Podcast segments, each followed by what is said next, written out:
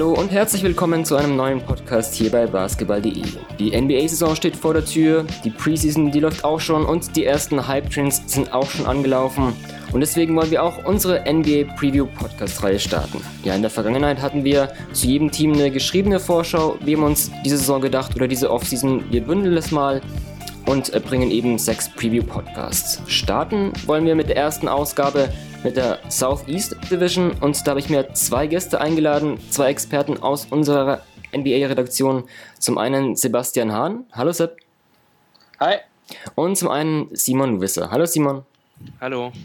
Ja, vielleicht kurz zum Aufbau unserer Podcasts, wie wir es uns vorgestellt haben. Also wir wollen versuchen, so jedes Team vielleicht in 10 Minuten zu behandeln, dass es nicht zu lang wird. Und als Eckpunkte der Themen haben wir uns gedacht, wir wollen eine Storyline aufstellen, also so ein Thema, das, das, die, das uns bewegt, was das Team betrifft. Dann eine kurze, knackige These aufstellen, einen Ausblick liefern, wo landet das Team. Und am Ende jedes Podcast wollen wir noch, ähm, jeder der Redakteure dann einen US-Manager-Tipp pro Division ähm, nennen, also für unser Fantasy-Game, den US-Manager, dass ihr da auch vielleicht ein bisschen Tipps bekommt, ähm, wen wir da als, als Sleeper, als Deals vielleicht sehen. Ja, soweit zum, zum Aufbau des Ganzen. Ja, da, da die Zeit begrenzt ist, ähm, wollen wir gleich loslegen. Ähm, wir beginnen einfach mal mit, mit den Orlando Magic als, als Team, das im letzten Jahr auf der Position 5 in der Southeast Division war. Gleich mal, Sepp, an dich die Frage, Storyline bei der Magic, was hast du da? Ähm, ja, das ist eine gute Frage, weil ich sehe den Plan bei diesem Team eigentlich nicht. Also das, also dieses, das, dieses Team besteht für mich aus, aus ähm, mehr oder weniger ewigen bzw. gescheiterten Talenten und halt Rotationsspielern, die es irgendwo anders auch nicht wirklich geschafft haben, jetzt auf einmal bei, in, bei den Magic eine Führungsrolle übernehmen sollen, die sie vermutlich auch nicht ausfüllen können. Also man hat halt einen Roster mit, mit so Eckpfeilern wie Aaron Gordon, wie Evan Fournier, wie Alfred Payton und jetzt auch mit Jonathan Isaac, der im Sommer ja gedraftet wurde, die halt alle irgendwo ein bisschen was können, aber bei den ersten dreien die ersten drei haben mir noch nicht gezeigt, dass sie zusammen halt funktionieren. Und zwar auch so funktionieren, dass daraus ein Playoff-Team entstehen kann. Und äh, bei Isaac muss man einfach gucken, inwiefern er in dieses Team passt. Er hat sicherlich gute Ansätze und kann dem Team sicherlich auch weiterhelfen, aber ein Franchise-Player ist er jetzt für mich auch nicht. Hm. Simon, teilst du, teilst du die Bedenken von Sepp, was, was den Kader betrifft?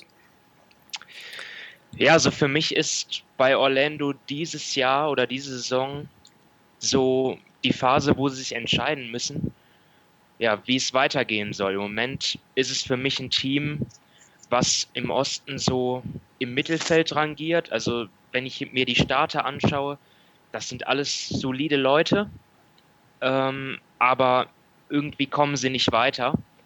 Und für mich ist die Frage, bauen sie um und wenn ja, wie? Und äh, ja, ich bin mir nicht sicher, ob das Team dann im nächsten Februar noch genauso aussehen wird. Hm. Ähm, ich, ich sehe dort auch nicht, wo es, wo es hingehen soll, perspektivisch. Sie sind ja auch ein Team, was äh, ziemlich nah dran ist an, an, äh, ja, ich, an der Salary Cap Grenze. Ähm, also sie können sich auch nicht ohne weites verstärken meiner Meinung nach muss auf jeden Fall ein Umbau passieren, also dass sie einen Starter traden, entweder Evan Fournier oder Nikola Vucevic, ich weiß es nicht. Ähm, ja, schwieriges Team. Mhm. Aber, ja. aber auf, der auf der Gegenseite, was bekommst du für die denn noch?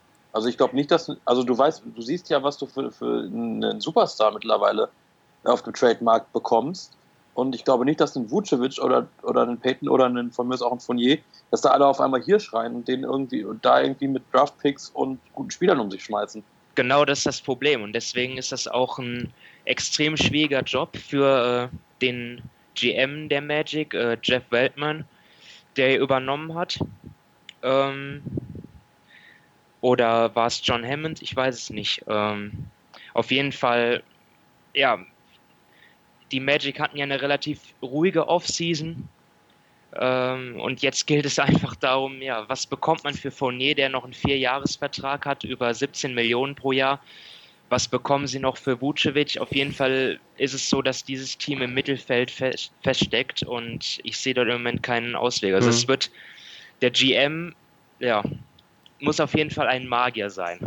bei den Magic. ja, vielleicht ging es bei den, wenn es dann solche Trades geben würde, vielleicht auch eher um, um das Thema Salary Dumps oder auch einfach Kader ausdünnen. Also ihr sprecht schon an, der Kader ist, ein, ja, ist so strukturiert, ist ein bisschen schwer, ist auch vielleicht ein bisschen überladen. Das hat vielleicht schon angefangen, als, als damals Bismarck Biombo kam in der vergangenen Offseason mit, mit einem hochdotierten Vertrag und ähm, auf großen sehe eigentlich auch ziemlich, ja, es ist nicht so viel Qualität vielleicht, einzelne, aber halt viel Quantität und ich frage mich da auch durch, wie die Minuten verteilt werden. Das war für mich auch so eine, so das Thema Storyline so ein bisschen, was die Reduktion betrifft, vor allem auf, auf Forward finde ich, ähm, ja, Aaron Gordon er hat auch auf der 3 gespielt, ist vielleicht besser auf der 4 aufgehoben, weil auch jetzt keinen guten Distanzwurf, Distanzwurf hat. Jetzt kommt dann Jonathan Isaac, der vielleicht auch eher auf der 4 aufgehoben ist. Da bin ich auch gespannt, wie, wie halt die Rotation bei dem Magic aussehen wird. Und auch das Thema Dreier-Spacing ist auch für mich eigentlich mit, der, mit das größte Fragezeichen bei dem Magic. Ähm, weil ich da auch jetzt nicht die, die idealen Dreierstützen sehe. Also auch, ja, eigentlich auch bei der Starting Five. Ähm, wenn jetzt ein Jonathan Simmons, der von den Spurs gekommen ist, startet auf der 3, der ist auch kein guter Distanzschütze. Alfred Payton auch nicht, mm, kann sich auf jeden Fall vielleicht verbessern. Und auch das ganze Thema, du willst ja eigentlich auch bei den Magic den jungen Spielern eigentlich Minuten geben. Und wenn wir jetzt auf die Dreier gucken, sind eigentlich die, die, die, ja, fast schon die Veteranen, die guten Dreierschützen. So ein Neuzugang wie Aaron Aflalo, der über 40% schießen kann. Maurice Spates als, als Stretch Big, ähm, ist auch ein ganz guter Dreierschütze, aber es sind halt, ähm, ja, nicht die jungen Spieler, die du eigentlich, glaube ich, als Team das irgendwie so mit, ja, irgendwie im Umbau drin steckt, irgendwie eigentlich geben solltest. Ähm, ja, Vucevic hat so ein bisschen sein Dreier Vergangene Saison hat er viel mehr Dreier geworfen als in seinen fünf Jahren zuvor in der NBA. Ähm, da muss man gucken, ob, ob das konstant möglich ist. Ansonsten ist es klar, Sepp, du hast es schon angesprochen, ähm, Center in der NBA ist immer so eine Frage, wer braucht überhaupt noch Center, vor allem wenn es dann um, um, um Low-Post-Center geht, ist der Markt schwer und wenn es da um einen Trade geht, ist es wirklich, glaube ich, schwer, zu, schwer einen Abnehmer zu finden. Also was, was, ich, was ich mir vorstellen könnte, wenn es da zur Trade-Deadline geht, dass so ein Spieler wie Fournier ähm, durchaus ein beliebter Spieler auch für, für, für Contender ist, die sich halt nochmal irgendwie auf dem Flügel verstärken wollen. Da ist von ihr als Scorer sicherlich nicht verkehrt. Aber dann kriegst du halt im Zweifelsfall den Erstrunden-Pick der Cavaliers oder der, der Warriors oder von wem auch immer. Und äh, der ist dann ja schlussendlich auch nichts wert. Ja, also, und müssen, ja, also da will ich jetzt mal einhaken. Also ähm, jetzt Evan Fournier äh, könnte vielleicht dann zum Contender gehen, Contender gehen, aber die müssen ja was zurückschicken. Also die meisten Teams liegen ja über dem Salary Cap und ähm, die Top-Teams erst recht. Also was bekommen die Orlando Magic da wieder? Es ist unwahrscheinlich schwer. Ja, also, also für die Magic geht es halt, was du eben ansprachst, äh, überwiegend da, darum, halt äh, irgendwie die ganzen, diesen ganzen Gehälter loszuwerden, die ganzen Verträge irgendwie wegzuschicken. Weil mit dem Team gewinnst du halt auch in den nächsten vier Jahren nicht, nichts. Und da kommst du eigentlich auch so, so, so hart das dann klingt, da kommst du halt auch in, nicht in die Playoffs und da ändert halt auch an John Hamm nichts dran, der halt ein sehr fähiger GM ist, aber halt auch nicht Wasser in Wein verwandeln kann bei den Magic, so von heute auf morgen. Hm. Ja, also die Hoffnung der Magic muss sein, dass Alfred Payton sich entwickelt, dass er seinen Dreier verbessert und dass Aaron Gordon noch einen Sprung macht, der jetzt wieder auf der 4 spielen wird, was für das gesamte Team besser sein wird in Sachen Spacing und so weiter. Und ähm, ja, das sind auf jeden Fall die beiden Spieler, um die sie bauen müssen und auf deren Entwicklung sie hoffen müssen. Hm, vielleicht, ähm, wenn ich da schon mal eingrätschen kann, weil wir doch ähm, jetzt schon auf die 10-Minuten-Marke kommen, habe ich da schon rausgehört, so ein, äh, vielleicht eine These von einem von euch beiden, dass die Magic auf jeden Fall ähm, einen Trade ähm, abwickeln werden? Oder, oder was für Thesen habt ihr für die, für die Magic? Ja, ich würde schon sagen, dass es auf jeden Fall einen Trade gibt, vielleicht auch mehrere durchaus, vielleicht auch einen größeren. Äh, und ich glaube, dass wenn man in den ersten zwei, drei Saisonmonaten merkt, dass Alfred Payton halt nicht den Schritt macht, den man sich von ihm erhofft hat, dass er immer noch nicht werfen kann, dass er halt im Prinzip eine Offense okay ist und der Defense auch, aber halt nicht einfach kein, kein Franchise-Point kann, dass man ihn dann halt auch versucht loszuwerden. Hm. Um noch irgendwas für ihn zu bekommen. Simon, hast du eine ja, meine, meine These war auch, dass sie einen Starter traden werden bis zur Deadline und aber gegebenenfalls trotzdem die Playoffs erreichen werden, obwohl sie es gar nicht wollen in diesem schwachen Osten. Ja. Meine These war, dass sie sich nicht signifikant bei der Dreierquote verbessern werden. Ich sehe da zu viele ähm, unterdurchschnittliche Schützen. Das heißt, wenn sich da hier und da einer ein bisschen entwickeln sollte, was jetzt Peyton betrifft oder Gordon, sich die, das als Team nicht viel besser, waren letzte Saison mit 32,8% das zweitschlechteste Team. Ich sehe da keine große Verbesserung, ob die jetzt ähm, im Training Squad Rechtecke in den Ecken hinkleben, hin oder her. Äh, du musst ja, wo die, wo die Würfe gut sind, das, das weiß man ja, aber du musst erstmal treffen. Äh, das sehe ich bei der Magic nicht so viel Potenzial. Gut, lass uns mal zum Ausblick kommen. Ähm, Sepp, wo siehst du die Magic in der kommenden Saison? Irgendwo zwischen Platz 9 und 12 im Osten. Okay. Also wieder keine Playoffs in, in, in Florida. Simon? Nein. Ich sehe sie zwischen Platz 8 und 10. Okay, ich hatte es einfach mal konkret in einem Power Ranking an, an Nummer 11, also noch schlechter als, als ihr beiden gesetzt. Ähm, ich denke mal, besser könnten diese Chancen bei dem nächsten Team aussehen, bei den Charlotte Hornets. Ähm, diesmal Simon an dich die Frage, äh, ja, auf was wirst du bei den Hornets vor allem schauen in der kommenden Saison? Ja, also ich schaue auf jeden Fall, wie sich äh, Dwight Howard einfügen wird mhm. bei den Hornets und ähm, ja, wie das Center-Duell verlaufen wird. Cody Zeller hat ja letzte Saison äh, sehr gut hineingepasst. Ähm, die Hornets waren sehr stark mit ihm, äh, was man auch darin erkennt, dass Zeller 20 Spiele verpasst hat. Und in diesen haben die Hornets nur drei gewonnen und 17 verloren, was äh, seine Bedeutung ähm, illustriert, aber auch natürlich, dass die Backups nicht so gut waren. Und da haben sie jetzt Dwight Howard sozusagen als zweiten guten Rotationsspieler auf der 5 und ähm, ja, ich denke mal, das wird auch die Hoffnung der Hornets sein, mit diesem Trade äh, dort mehr Tiefe zu haben und äh, auf jeden Fall wieder die Playoffs zu erreichen. Was denkt ihr denn, wer wird starten? Dwight Howard oder Cody Zeller? Cody Zeller, ziemlich sicher. Ich glaube, dass Dwight Howard in der Rotation der Hornets keine allzu große Rolle spielt.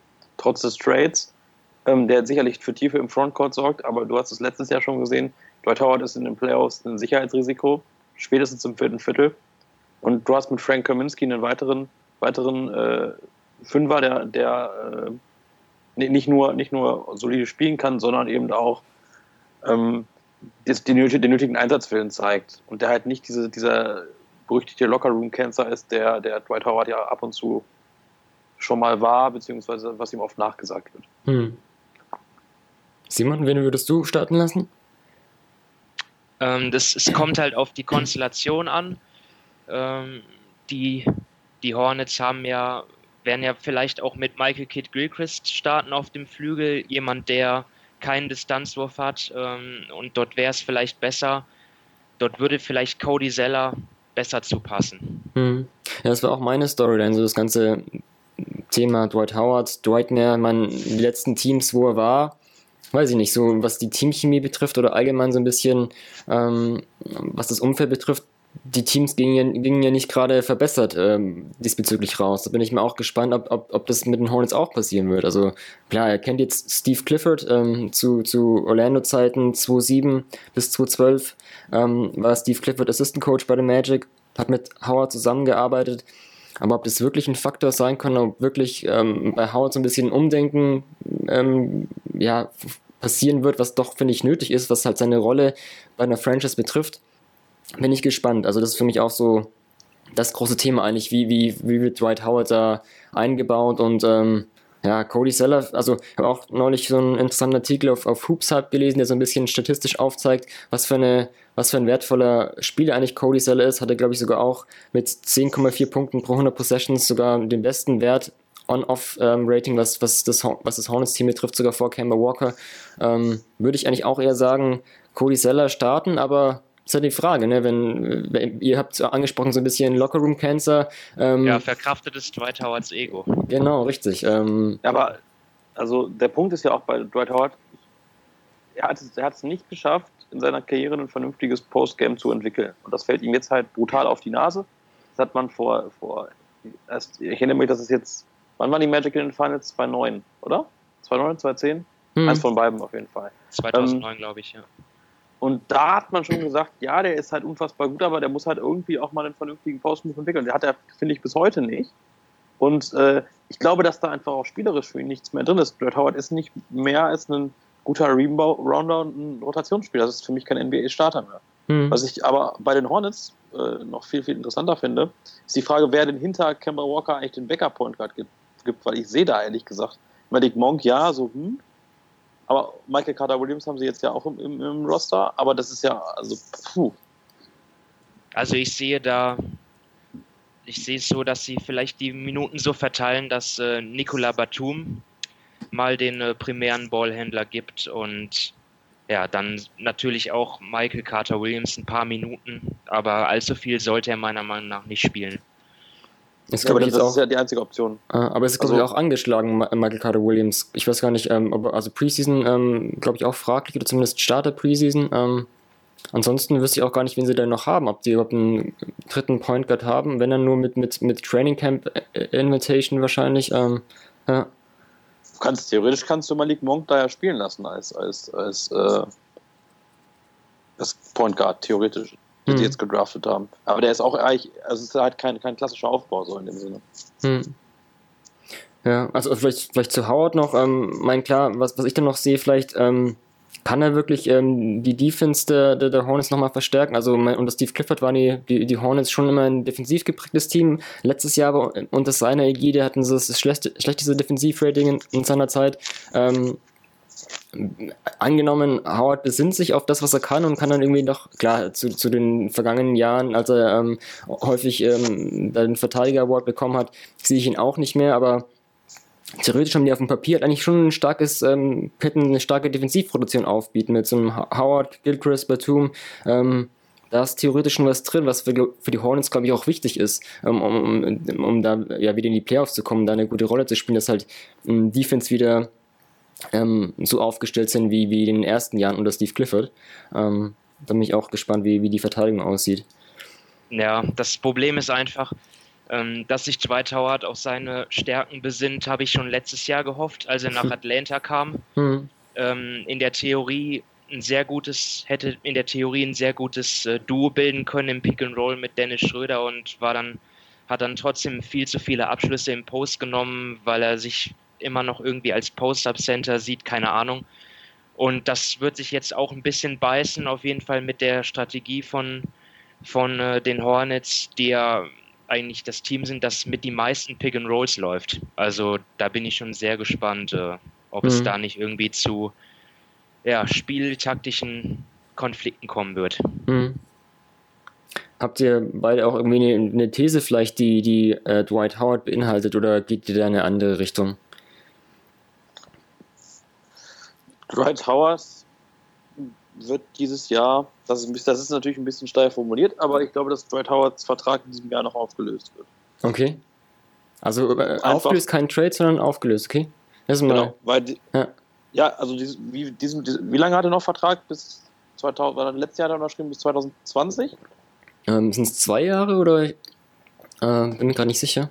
Ich müsste, müsste nochmal nachgucken. Also ich glaube zwei äh, Jahre, also 2019 müsste eigentlich Free Agent werden. Ähm, ja, doch, war, war ein Dreijahresvertrag mit Atlanta, ja. Ja, gut, dann, müsste, dann hat, er, hat, er, hat er im Prinzip noch ein Jahr, ein Jahr jetzt bei Atlanta.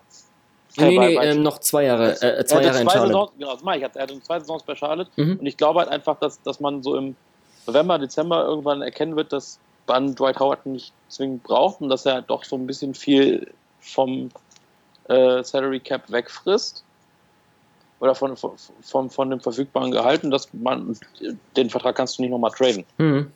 Bin ich der Meinung. Und deswegen okay. wird er dann wohl früher oder später äh, entlassen werden und sich im Februar irgendeinem Contender anschließen. Ah, okay. Das ist mal. Ähm, Simon, hast du auch so eine, so eine steile These wie, wie Sepp? nee, sowas habe ich nicht parat. ähm, zum einen auch, weil ich nicht damit rechne, ehrlich gesagt. Ja. Äh, also ich sehe bei den Hornets nicht so viel, was mich, was mich überraschen würde. Also, ja, sie sind halt ein, ein solides Team, das denke ich so im dem Playoff-Platz einlaufen wird, so Platz 6, 7 kann ich mir vorstellen. Und ja, Steve Clifford, sie haben einen Trainer da, äh, der macht auch wenig, wenig Überraschendes. Ja, die Hornets sind ein Team, das mit äh, wenig Tempo spielt, ja, viel Pick and Roll, sie machen wenige Fehler ähm, ja, holen viele Defensiv-Rebounds und attackieren dafür das gegnerische Board. Nee, also sehr äh, konservative Taktik.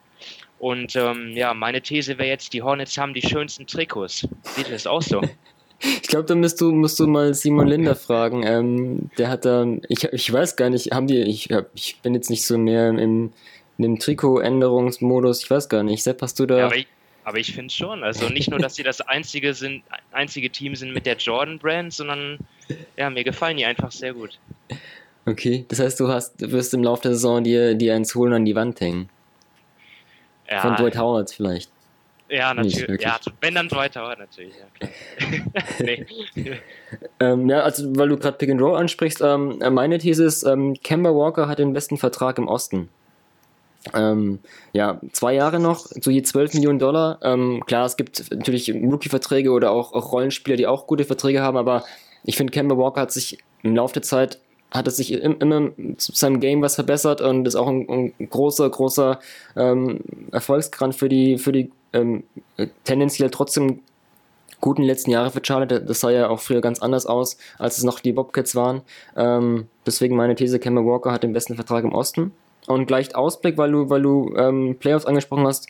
Also ich sehe die Hornets auch wieder in den Playoffs. So ein bisschen Achterbahnfahrt die letzten vier Jahre vielleicht gewesen. Ich habe sie mal in meinem Power Ranking auf, auf sieben gesetzt, ähm, wobei das auch, auch sehr eng werden kann, aber einfach mal äh, Position sieben. Ähm, Sepp, viele Fragen an dich. Trikots, These, Rank, äh, Ranking. Ähm. Ja, These, These hatte ich ja eben schon gesagt, dass der Vertrag von Dwight Howard äh, aufgelöst äh, wird. Ja. Äh, Trikots ich bin jetzt nicht so intensiv im Trikot-Game drin. Ich finde das Trikot der T-Wolves ganz schön, aber es liegt vielleicht auch daran, dass ich das erst gestern Morgen, glaube ich, gesehen habe auf ein paar Bildern. Aber das ist auch nur, nur, nur ähm, meine Meinung. Ähm, und was das Power-Ranking angeht, würde ich sie irgendwo, ich würde sie im Osten einfach, wie Simon das eben sagte, sie sind halt solide. Mhm. Und sie haben halt im Sommer wen, sich immerhin nicht verschlechtert, was sie immerhin schon von ein paar Teams im Osten äh, mhm. absetzt. Ja. ja. Und dementsprechend äh, setze ich sie so zwischen 5, 6 so. Also kein Heimvorteil im Osten, das nicht, aber irgendwo in dem Bereich. Ich sehe sie da schon recht weit vorne. Mhm, okay.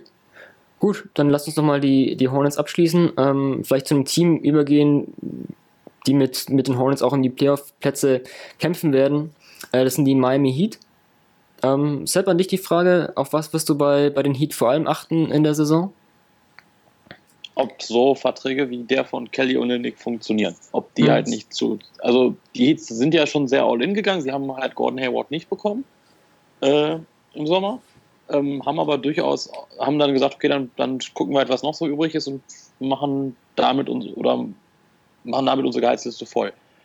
Ähm, man darf natürlich nicht vergessen, dass die Heat eine unfassbar gute ja, Rückrunde ist halt das falsche Wort, aber die letzten 42 Spiele waren halt unfassbar gut. Mhm. Nicht, nicht umsonst sind sie deswegen ja fast noch in die Playoffs gekommen. Äh, und ich glaube halt einfach, dass Eric Spolstra ist ein guter Coach, der weiß, was er mit seinen, an seinen Spielern hat. Du hast mit Goran Dragic und Hassan Whiteside noch mit Justice Winslow äh, drei Spieler, die äh, gut zusammen funktionieren, meiner Meinung nach, die auch äh, noch besser werden können zusammen sicherlich, aber ich glaube, dass da hat sich einfach wieder so eine Einheit gefunden, die halt ähm, auch wieder die Tatsache, sie haben sich halt nicht verschlechtert im Sommer entscheidend und die auch wieder um die Playoffs mitspielen werden und diesmal alles auch schaffen werden. Mhm. Simon, ähm, was sagst du dazu? Hast du, hast du ähnliche, ähnliche Punkte auf deiner Liste? Ja, also es geht vor allem um den Kontrast zwischen der ersten und der zweiten Saisonhälfte, wie Sepp schon betont hat. Und das ist halt die Frage, was sehen wir? Äh, sehen wir die, die, erst, die, die, die Heat der ersten 42 Spiele, wo sie eines der schlechtesten Teams waren, oder, oder der zweiten Hälfte, wo sie eines der besten waren. Ähm, es liegt nahe, dass es vielleicht so ein Mittelding wird, hm. ähm, aber ich bin auf jeden Fall gespannt. Hm. Ja, bei mir sind auch so ein bisschen also das ist bei mir auch halt, ne, was werden sie eher sein? Ich denke auch, dass es halt einfach so ein Mittelding sein wird. Ähm, ich denke, Osten, ja, werden so ein bisschen über 50 Prozent vielleicht liegen. Ich habe sie, um gleich auf den Ausblick zurückzugreifen, auf, auf Platz 6 im Osten knapp vor den Hornets mal ins Power Ranking gesetzt. Ähm, ansonsten, ich bin auch so eine These vielleicht, ähm, dass die vielleicht doch ein bisschen grübeln werden, ob diese Verträge, die sie rausgehauen haben, diese Offseason, ob die vielleicht doch nicht so gut waren. Also ähm, ich habe mal geguckt, so eine so eine Line-Up mit einem Dragic, Tyler Johnson, Dion Waders, James Johnson, Hassan Whiteside und einem Sixth Man Kelly Olynyk, die bekommt äh, in der kommenden Saison bekommt die über 100 Millionen. Und ist das wirklich so eine, so eine Gruppe an Spielern, ähm, die du haben willst? Also klar, die gingen in der Offseason natürlich klar auf, auf die großen Fische. Ähm, Gordon Haywood war da war dann eine große Personalie, die die Heat gerne verpflichtet hätten. Ähm, aber statt vielleicht ein bisschen den Ball flach zu halten, haben sie doch viele Verträge rausgehauen. Ähm, vor allem Olinik, da frage ich ja mal so ein bisschen, war das wirklich die, die, ja, der richtige Schritt bei den Heat, dass sie sich da vielleicht ein bisschen was verbaut haben? Ähm, weil ich, ja, ich sehe sie da nicht so mit dem Team wirklich so einen großen Schritt machen. Ähm, also, wenn wir jetzt irgendwie in den nächsten Jahren mal wieder, wenn sie mal wieder angreifen wollen, was ja auch, denke ich mal, ein Pat Riley, aber klar, das spricht natürlich auch für ihn, zu sagen, vielleicht, ich will jetzt wirklich gleich wieder angreifen und, und, und äh, will jetzt nicht irgendwie lange drauf warten, aber ähm, ich weiß ja nicht, ob das wirklich der richtige Schritt war, solche Verträge rauszuhauen. Das ist so ein bisschen Bedenken, die ich, den ich bei den Heat habe. Ich glaube, das Problem, was wir in den nächsten Jahren haben, ist, ist einfach, die, also man hat letzten Sommer Verträge vergeben mit dem, oder mit, mit dem Eindruck oder mit der, der Annahme, dass, die, dass der Salary Cap, Salary Cap in den nächsten Jahren nochmal so viel weiter mhm. steigt, dass die Verträge, die wir im Vorjahr quasi abgeschlossen haben, dann vergleichsweise sehr günstig wirken. Also im Prinzip so im Vergleich, die Max-Deals von 2014 äh, oder von, 2000, die von 2015 sind im Prinzip im Vergleich zu denen von 2016 jetzt sind, werden jetzt die, die 2017 abgeschlossen wurden. Mhm. So ein bisschen, also dass im Prinzip die Deals, die, die jetzt halt abgeschlossen werden, nochmal vom letzten Jahr in den Schatten stellen. Und in gewisser Weise tun sie das ja auch, wenn man bei Steph Curry oder bei, bei Russell Westbrook mal hinguckt, aber viele andere eben nicht. Und dadurch wird, wird man in den nächsten Jahren oft diese Diskussion haben, zu sagen, die haben halt einen unfassbar teuren Kader, aber die haben halt vielleicht auch drei, vier Spieler 2016 verpflichtet und dementsprechend haben die einfach sehr, sehr, sehr viel Gehalt an Spieler rausgehauen, was sie im Nachhinein vielleicht nicht so exzessiv getan hätten. Hm. Simon, hast du noch ähm, was, was Gehälter betrifft, da irgendwas ähm, einzuschieben? Ich sehe auch die Gefahr, dass sie sich dort mittel- bis langfristig viel verbauen an Flexibilität.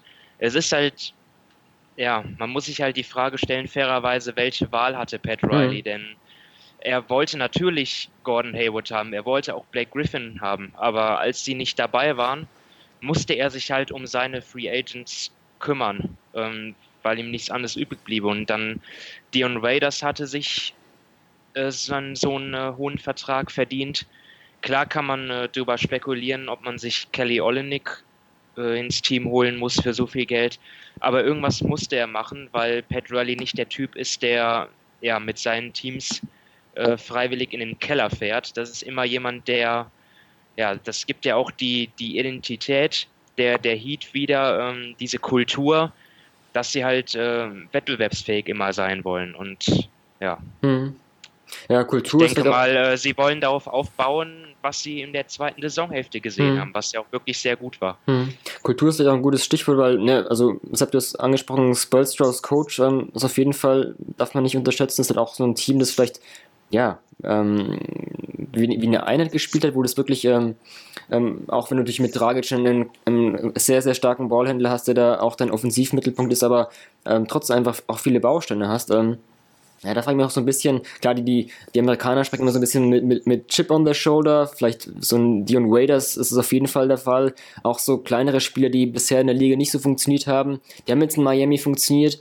Jetzt haben sie, haben sie hochdotierte Verträge, da vielleicht auch so ein Fragezeichen, okay, ähm, wie, wie das jetzt irgendwie im, im Zug auf, auf, auf Hunger oder auf, auf ähm, ähm, Bälleteil irgendwie funktionieren wird. Vielleicht ähm, ist, ist dann dieser Hunger nicht mehr so, so stark wie vielleicht vor dem Vertrag. Ähm, das ist vielleicht noch so ein kleines Fragezeichen, das ich, das ich bei den Heat anfügen will. Mhm. Was ich noch anmerken möchte, Goran Dragic hat eine sehr, sehr starke Eurobasket gespielt. Ähm, und das kann vielleicht auch, also das, das, sehe ich für, für mich auch das Kriterium, dass der nochmal sich nochmal ein bisschen, jetzt so ein bisschen motivierter ist und nochmal so ein bisschen, nochmal so einen Kick bekommen, extra Kick bekommen hat für die neue Saison. So, ich bin jetzt irgendwie Europameister geworden und jetzt, jetzt nochmal richtig. Hm. Ja. Ansonsten, ähm, ich weiß gar nicht, habt ihr, habt ihr noch jetzt konkrete Thesen oder einen Ausblick? Ähm, vielleicht, äh, um die Heat abzuschließen, nochmal ein paar Punkte, wo, wo City die Heat ähm, ähm, Thesen, habt ihr noch was? Sepp, gleich du? Ähm, Kelly Olynyk spielt besser, als man denkt, aber schlechter als sein Vertrag. wenn man das, wenn ihr das vielleicht versteht. Ja. Also, also der ist natürlich sind die Erwartungen bei so einem Vertrag immer hoch, aber ich finde, er hat den Boston jetzt auch nicht als Rotationsspieler auch nicht, nicht viel verkehrt gemacht. Mhm.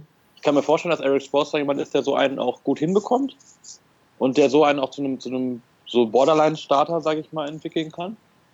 Äh, Ob das dann diese Saison schon soweit ist, weiß ich nicht. Mhm. Aber ich glaube, er wird deutlich, deutlich besser spielen, als viele denken, weil jetzt viele natürlich sagen, boah, der, der darf nie im Leben so viel verdienen. Aber ich glaube schon, dass er, dass er insgesamt ein bisschen, dass er eine ganz solide Saison spielt, sage ich mal. Wo, wo, siehst du denn Olenek? Ähm, also Backup von Whiteside oder auch mal Whiteside ähm, zusammen auf dem Feld? Ähm, ich, glaube, auch, äh. ich glaube, sie werden es ausprobieren, ob Olenek und Whiteside zusammen funktioniert. Weil Olenek ja nun mal auch ganz gut Dreier werfen kann, was ja so ein bisschen Whiteside kontrakariert und ansonsten halt als, als Backup, also von, ich müsste mal gerade überlegen, James Johnson vielleicht, hm. der auch nicht verkehrt spielt. Also da hat man halt nochmal so eine, aber hat diesen Spielertyp hat man halt sonst nicht im, im Roster. Hm. Ja. Und ich, ich glaube, das ist halt dann dadurch, das macht ihn halt sehr wertvoll oder auch sehr vielseitig einsetzbar. Mhm. Und, und, ich, kann, ich, seh, ja. ich sehe ihn halt auch immer auf der 4. Ja, okay. Und äh, wo, wo siehst du die Heat im, im Osten am, am Ende? Ich hatte es ja am Anfang kurz erwähnt, äh, in den Playoffs. So, auch so 5, 6, 7 so um den mhm. Dreh. Also so wie, wie, so wie ungefähr wie die Hornets halt auch stehen. Die beiden werden sich da sicherlich ganz nett in der Division gegeneinander aufreiben. Mhm. Simon, dein, dein letztes Statement zu den Heat? Also meine These wäre, dass die Heat eines der drei besten Verteidigungen der Liga stellen werden. Okay. Ich weiß, das ist ziemlich äh, optimistisch, aber ich habe dort im, in der letzten Saison, also im, im zweiten Saisonteil, sehr viel Positives gesehen. Und ich sehe keinen Grund, warum sie sich dort verschlechtern sollten. Sie haben immer noch Hassan Whiteside und vor allem kommt jetzt auch noch Justice Winslow zurück, der für mich der interessanteste Spieler in dieser Division ist. Also mhm. Winslow vor zwei Jahren gedraftet, galt als der Stil der Draft, hat aber dann noch nicht so viel gezeigt. Vor allem fehlt ihm noch der Distanzwurf. Und das Interessante war, er, er fiel ja dann aus Ende Dezember äh, für die ganze, für den Rest der Saison und war bis dahin der Spieler, der die meisten Minuten bekommen hat von Eric Spolster. Und da hat man gedacht, oh, die Heat, jetzt äh, fahren sie in den Tanking-Modus. Und nein, kaum hatte sich Winslow verletzt, schon äh, ja, haben die Heat ihren Höhenflug gestartet. Deswegen ist jetzt die Frage, ähm, ja, wie bringt sich Winslow ein? Mhm. Macht er den Entwicklungssprung? Wie wichtig ist er überhaupt für das Team? Mhm. Also auf jeden Fall sehr wichtig, denkst du, oder ähm, legst einen Fokus auf ihn. Ähm, wo siehst du die ja, Heat? Ich, ja, ich werde ihn auf jeden Fall beobachten und ja. ich sehe die, die Heat genauso wie Sepp, äh, so zwischen Platz 6 bis 7. Ich kann mir schwer vorstellen, dass da drüber etwas möglich ist, aber darunter sollten sie auch deutlich vor Orlando sein zum Beispiel. Mhm. Also. Gut. Ähm, ja, willst du was Eine Sache noch, dann darfst du es gerne Bam. Der, der ähm, Rookie, der hieß äh, Bam Adebayo, ich glaube, dass, da, dass wir da was erwarten können. Das ist halt so, so ein ähnlicher Spielertyp wie Whiteside, der sich halt auch immer voll reinschmeißt äh, der vielleicht nicht so viele Minuten sehen wird in der ersten, seiner ersten Saison, aber der sicherlich auch das ein oder andere gute Spiel machen wird. Vielleicht so ein 10-10 mit drei Blocks oder so, keine Ahnung, sowas mit dem Dreh. Das wäre auf jeden Fall schon sehr gut. Also die Heat auf jeden Fall ein Team, äh, wo man auch, auch individuell ähm, drauf einen Fokus legen kann. Ob wir da so viele Spieler beim nächsten Team haben, ist fraglich. Ähm, die Atlanta Hawks. Äh, Simon, die Frage an dich. Storyline vor den Hawks. Was hast du da? Ja, so bei den Hawks interessiert mich am meisten, welche Spieler, welche jungen Spieler sich dort äh, hervortun werden, ja, welche die sein können, die bei dem neuen Team, das dann aufgebaut wird, dann auch wirklich ein ja, prominenter Bestandteil sein können. Also wenn wir jetzt mal durchgehen, sie, sie werden auf äh, Torian Prince setzen, DeAndre Bembry, sie haben John Collins gedraftet, der eine sehr gute Summer League gespielt hat. Also ja, da gibt es einige Spieler, äh, auf die man genauer hinschauen sollte. Und natürlich Dennis Schröder, der jetzt als erste Offensivoption beweisen muss, ob er das sein kann für ein Playoff-Team oder zumindest eine zweite Offensivoption. Hm. Ja, das ist auch meine Storyline. So, was kann Dennis Schröder als Gesicht einer Franchise leisten. Und das Gesicht ist er jetzt spätestens nach dem, nach dem Abgang von Paul Millsap, mit dem die Hawks nicht, nicht verlängert haben oder auch nicht verhandelt, vielleicht sogar. Ähm, da bin ich mir auch gespannt. Also klar, er wird ähm, noch mehr im Zentrum der gegnerischen Defense sein.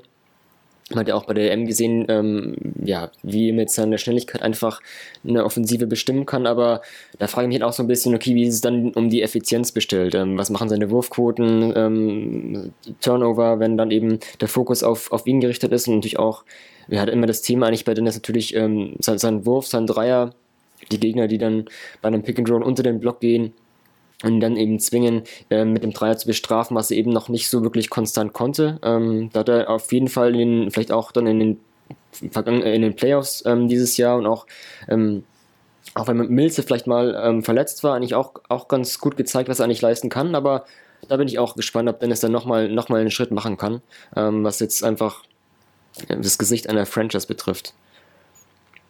Sepp, bist du auch bei, auf, auf, auf, auf dem Schröder-Zug oder hast du andere Punkte, die dich bei den Hawks interessieren? Mm, es ist auch, es ist willkommen beim Dennis Schröder Podcast. ähm, es äh, geht mir auch vor allem darum, dass, dass Dennis Schröder zeigen muss, dass er halt ein Führungsspieler ist. Und wenn er das halt diese Saison zeigt, dann ist das, glaube ich, für die Hawks das Zeichen, dass er halt der Spieler ist, mit dem langfristig, mit dem sie langfristig ein Team aufbauen können. Vor allem, weil er als Point Guard ja auch, auch sehr viele Optionen bietet. Also du kannst ihm für, fürs Pick and Roll einen guten Fünfer hinstellen, was, oder einen guten Vierer, was John Collins sein kann. Äh, du hast mit Miles Plumbing jemanden im Kader, den ich auch nicht so verkehrt sehe, der sicherlich auch, auch ähm, in diesem Team eine Rolle spielen kann. Und hast natürlich ganz, was Simon im Anspruch hast, DeAndre Bambry, Torian Prince, äh, alles, Marco Bellinelli jetzt auch, auch als Veteran noch im Kader. Ähm, das ist schon eine interessante Mannschaft. Ich glaube, ich glaube, das kommt sehr, sehr, ich glaube, das kommt sehr, sehr viel darauf an, wie Dennis Schröder seine Rolle interpretiert und auch wie er so den Lockerroom so führt. Also er ist ja nun mal jetzt als Führungsspieler auch dann da mehr oder weniger äh, in der Pflicht. Weil mit Dwight Howard hat man ihm ja jemanden weggenommen, der es eigentlich hätte tun sollen. Oder Paul Mills der halt auch. Mhm. Ja. Wen seht ihr denn von den, von den jungen Spielern vielleicht, ähm, um da mal einzugreifen, wo ihr wirklich sieht, okay, da könnte der größte Schritt ähm, passieren von den ganzen Jung Jungspunden. Wen habt ihr denn da? Oder auch Rookies gerne? Ähm, ja, was ich eben schon sagte, Torian Prince und dann halt auch John Collins, der mhm. wirklich mich in der Summer League auch überzeugt hat. Mhm. Ähm, beides sehr, sehr, sehr, sehr talentierte Spieler, wo man halt aber auch schauen muss, inwiefern sie das halt in, also Torian Prince hat es ja letzte Saison schon teilweise angedeutet, aber die auch zeigen müssen, dass sie das halt auch in der NBA auf, auf über einen längeren Zeitraum und auch über eine größere Minutenanzahl bringen können. Mhm. Simon, gehst du in die gleiche Richtung, die beiden? Also, ja, ich, ich kann mir da noch kein Urteil erlauben. Also, die Spieler müssen es alle erstmal zeigen. Sie haben jetzt eine Rolle, die sie vorher noch nie hatten in der NBA. Ähm, und es, es kann so laufen wie vor zwei Jahren bei den, bei den Portland Trailblazers, dass wirklich alle überperformen.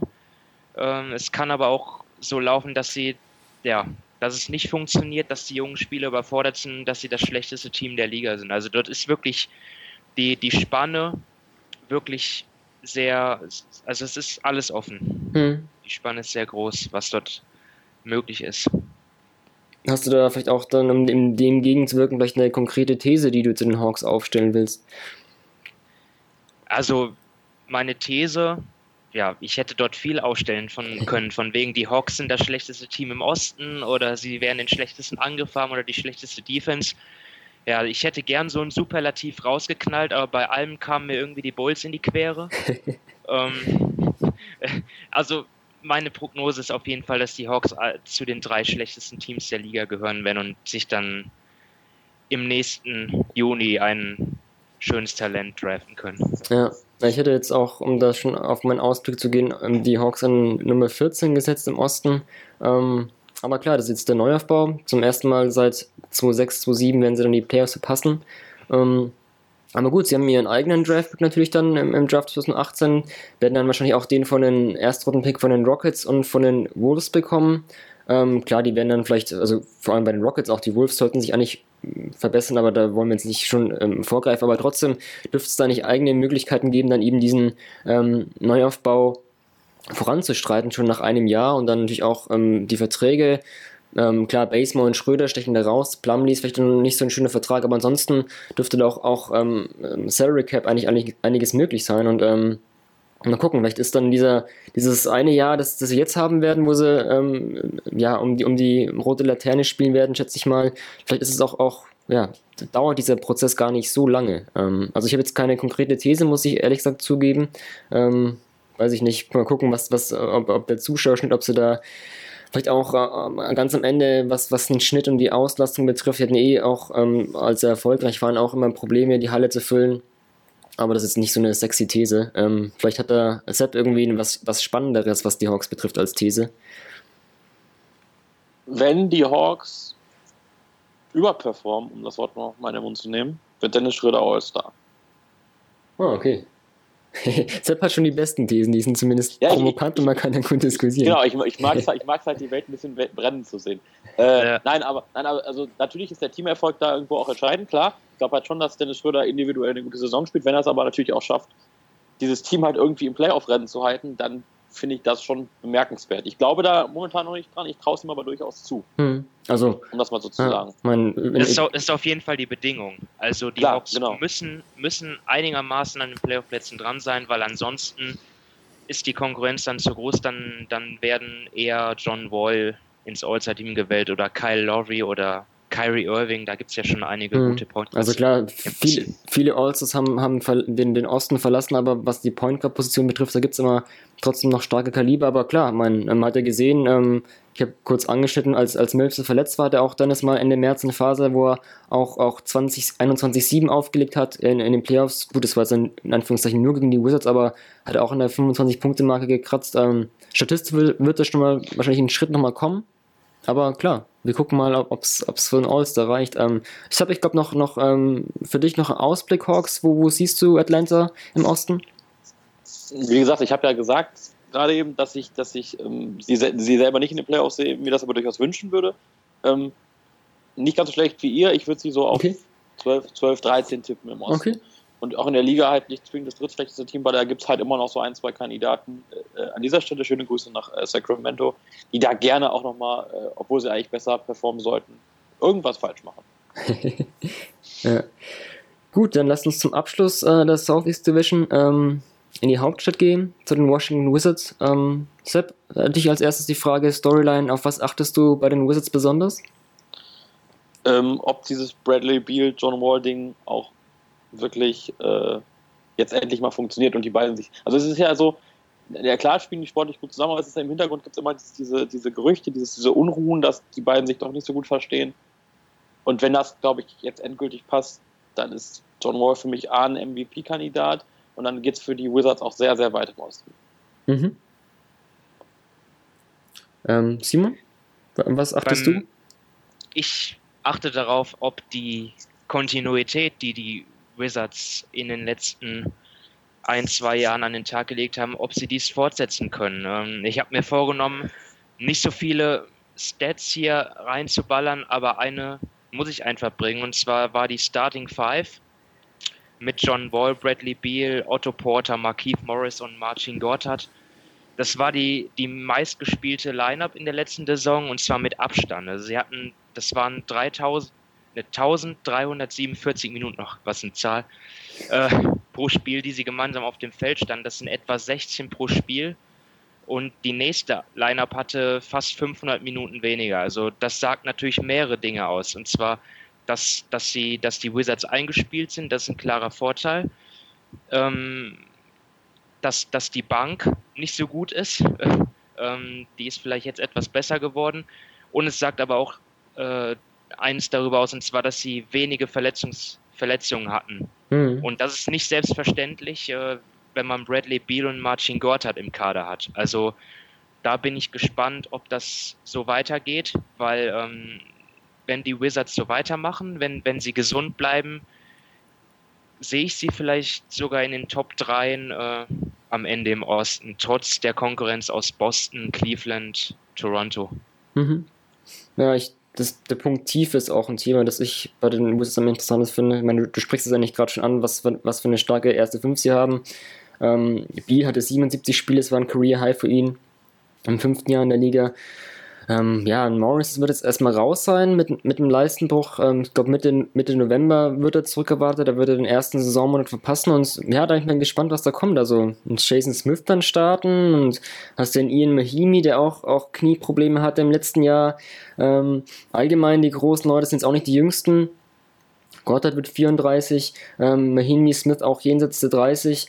Ähm, ja, da bin ich gespannt, ob die, ob die die Bank wirklich so sehr verstärkt haben, dass, dass es was auffangen kann. Klar, die haben eine, eine starke erste Fünf, aber ich denke mal, ähm, wenn es dann auch, auch in den Playoffs geht, ähm, hat dann die erste Fünf dann noch, noch genug Saft. Ähm, also seht ihr, seht ihr die Bank jetzt wirklich so, so stark verbessert äh, bei den Wizards eigentlich? Ähm, nein, aber der Osten ist ja auch nicht besser geworden. Also, ne? Das, das ist ja, das ist dieses, das ist halt das ist halt ein blödes Argument, aber in dem Fall reicht es ja eben. Also die Wizards sind halt irgendwie so, die Bank ist jetzt, kann man sich jetzt überstreiten, ob die besser oder schlechter geworden ist. Kelly Oubre wird sicherlich eine bessere Saison spielen. Äh, als im letzten Jahr zum Beispiel. Aber der Rest wie im Osten bietet ja auch nichts an. Also ich sehe die Wizards da auf einer Ebene mit, um auch ein bisschen vorzugreifen, mhm. wieder Toronto, Boston, Cleveland und dann gucken wir mal, was da so passiert. Hm. Ja, nee, du, ist, ist natürlich klar. Also ähm, mit, mit dem Team, ähm, also ich war jetzt auch in der vergangenen, vergangenen Saison nicht so überrascht. Ich hätte auch, ähm, war mir auch klar, dass, dass sie eine gute Rolle spielen. Ich sehe die auch im, im, in der kommenden Saison, habe ich sie mal an, an drei gesetzt, ähm, noch vor den Raptors sogar. Äh, mal gucken, ob sie zum ersten Mal nach, nach ja, fast 40 Jahren, glaube ich, dann die, die 50, 50 Siege-Marke durchbrechen können. Kann ich mir auch vorstellen im, im Osten. Ähm. Also ich persönlich sehe die Bank verbessert. Hm. Ähm, wenn man mal sieht, wer auf der 1 letztes Jahr die Backups waren, äh, das waren Trey Burke und Brandon Jennings. Und ähm, beide haben nichts mehr in die NBA verloren. Und jetzt haben sie Tim Frazier, den ich persönlich ziemlich gut finde. Ähm, Jody Meeks haben sie dazu geholt. Ian Mahinmi ist hoffentlich jetzt gesund und Kelly Ube kann auch noch einen Sprung nach vorne machen, ist auch noch relativ jung. Also ich sehe dort ein bisschen mehr Tiefe als, äh, also nicht nur ein bisschen, sondern signifikant viel mehr Tiefe als letztes Jahr. Mhm. Also ich bin da optimistisch. Das heißt, ähm, auch für dich, meinst du, die, die Wizards ähm, können, können das vermeintliche Top-Duo angreifen? Ja, so. Ich hatte ja eben schon gesagt, wenn sie, wenn die Starter gesund bleiben, und mit Morris ist ja jetzt schon der erste verletzt, aber hm. wenn die anderen gesund bleiben, dann äh, sehe ich sie da mit drin. Und dann können, ob sie dann am Ende vor Cleveland landen oder vor Boston oder vor Toronto oder auf jeden Fall werden diese Teams, glaube ich, in etwa gleich viele Siege haben. Okay. Mhm. Man darf auch nicht vergessen, dass die Wizards letztes Jahr unfassbar schlecht gestartet sind. Also ich glaube, sie haben von den ersten zehn Spielen zwei gewonnen. Ja. Irgendwie im richtigen Sinne.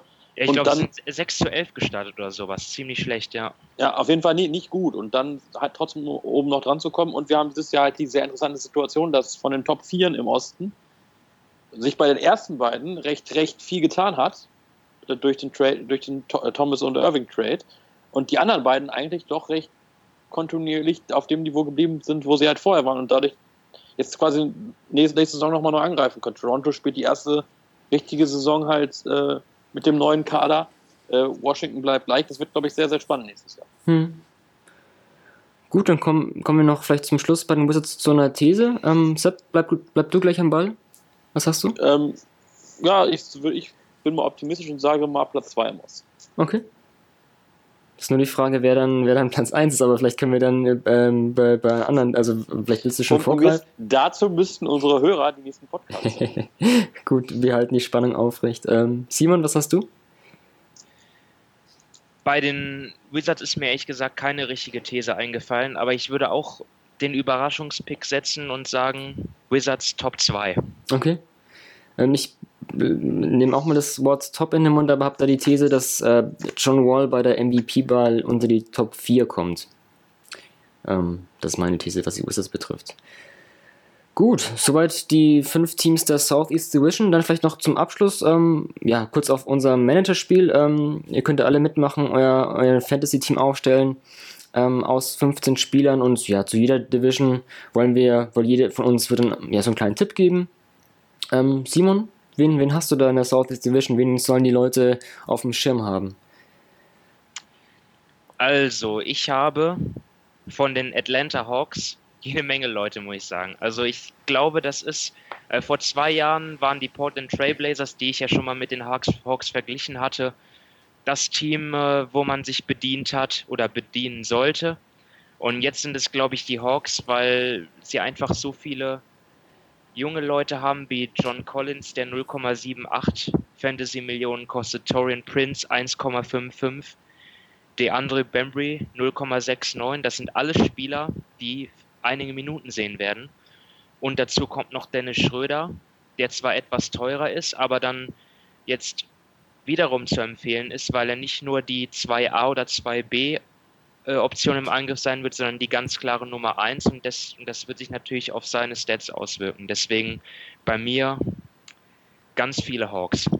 Ja, da, da greife ich gleich ein, weil ich habe auch einen, also ich habe mir jetzt mal auf einen festgelegt, ähm, ob das jetzt mein, mein größter Tipp ist, das will ich jetzt mal nicht verraten, weil ich will ja nicht meine, meine, mein Team schon verraten, aber ich habe da einfach mal äh, Dwayne Deadman, also nicht so ein ganz junger Spieler, aber ähm, ich denke mal bei den Hawks, da eben gerade so viele junge Spieler sind, es ist auch ganz, ganz wichtig, einen erfahrenen Spieler zu haben, wie Deadman ist 28 Jahre, ähm, hat bei den Spurs, finde ich, auch eine ganz gute Rolle gespielt letztes Jahr, hat so nicht so viele Minuten gesehen wegen Paul Gasol und Lamarcus Aldridge, aber auf, auf 36 Minuten immerhin 10,5 Punkte und 13,4 Rebounds abgeliefert, ähm, macht nicht viele Fehler, ähm, hat gute Quoten, ähm, ist ein starker Rebounder, ich glaube, das werden die Hawks brauchen. Da wird es auch viele Fehlwürfe geben. Deswegen kann er ruhig das Offensivbrett attackieren. Kostet mit 2,94 Millionen jetzt nicht ganz so wenig wie vielleicht die Jungspunde. Ähm, klar, mit John Collins ist da auch eine interessante interne Konkurrenz. Aber ich kann mir schon vorstellen, dass Deadman da als, als Starter erstmal auflaufen wird und ähm, da immer für, für viele Rebounds und für wenig Fehler, ähm, für wenig Fehler gut sein wird. Ähm, deswegen mein, mein US-Manager-Tipp ist, ist Dwayne Deadman. Ähm, Sepp, hast du vielleicht einen Spieler, der nicht aus Atlanta kommt oder auch an Hawks? Ich hatte auch im Vorfeld sehr viel über einen Atlanta nachgedacht, habe mir gedacht, das machen ja sowieso alle. vielleicht hatte ich damit noch recht. Ähm, ich würde einfach sagen, äh, holt euch Colisella. Das ist ein. Okay. Das ist natürlich persönlich überzeugend, weil ich halt sage, ähm, Dwight Howard wird nicht starten und Dwight Howard wird auch keine Rolle spielen in, in Charlotte. Ähm, aber das ist, wie gesagt, das ist auch ein solider Center, der macht nicht viel falsch den genauen Preis müsste ich jetzt nachgucken, der ist mir gerade entfallen. Äh, ich finde ihn gerade auch nicht in meiner Aufzeichnung. Ja, ich habe jetzt auch nicht parat, ah, aber. Aber, also, auf, da kommt auf jeden Fall, hat letzte Saison hat er 10,3 Punkte, 6,5 Rebounds, dazu noch 1,6 Assists im Schnitt aufgelegt. Da kommt, wird die Saison vermutlich noch mal ein bisschen mehr kommen und ich glaube, dass das einfach auch eine, eine sinnvoller, äh, sinnvolle Verstärkung ist. Mhm. Also du bleibst auf jeden Fall konsequent zu deiner These, ähm, das ist ja schon mal ganz gut. Ähm, das wäre auch Quatsch, finde ich. Das wäre auch keine. genau. Super. Ähm, ja, so viel zu, zu den US-Manager-Spiel. Ähm, genau, habt ihr Vorsaison schon Zeit, da mitzumachen. Ja, wie gesagt, zu jeder Division werden wir da ein paar Tipps liefern. Ähm, ja, das soll es gewesen sein für die Southeast Division. Ähm, Jungs, danke für eure Zeit. Wir werden uns auf jeden Fall wiederhören. Jo, genau. Und kein Problem. Äh, Sehr gerne. wir machen dann weiter im nächsten Podcast. Ja, wir wechseln immer zwischen Osten und West hin und her. Und als nächstes geht es dann um die äh, Southwest Division. Bleibt dran, hört rein. Ähm, bis bald.